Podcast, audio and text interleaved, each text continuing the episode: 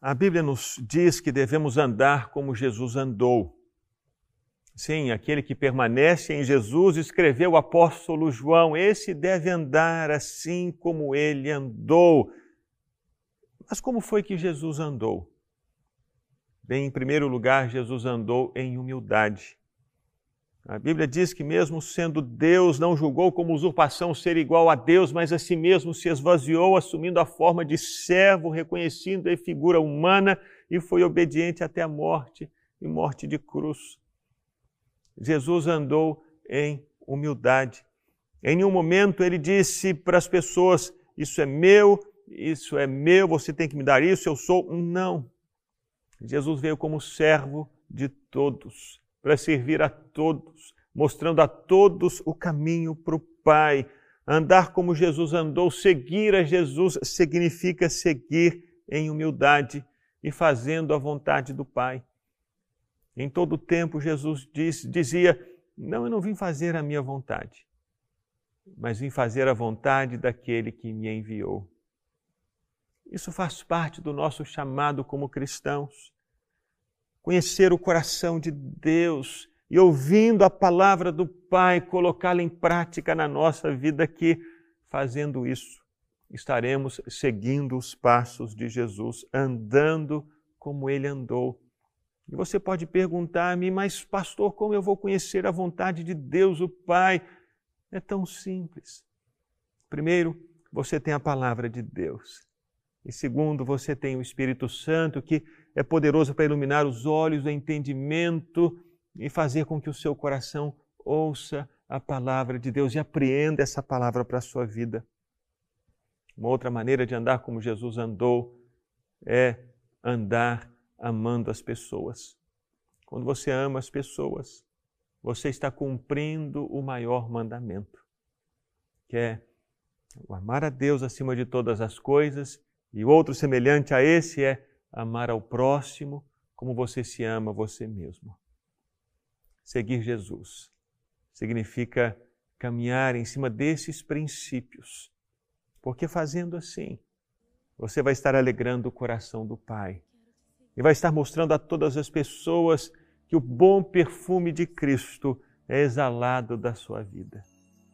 Quero seguir-te. É uma canção que a Ana escreveu há muitos anos e que nos chama para viver a vida do Senhor Jesus, seguindo os passos dele, reproduzindo o viver e o estilo de vida dele aqui nesta terra. Quero seguir.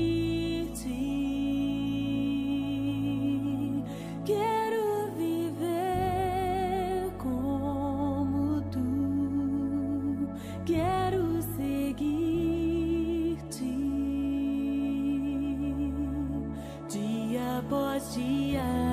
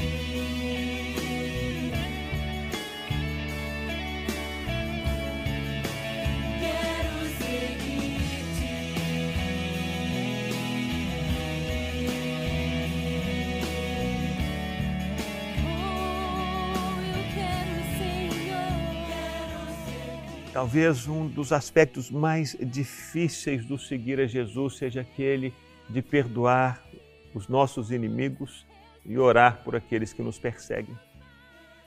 Jesus fez isso.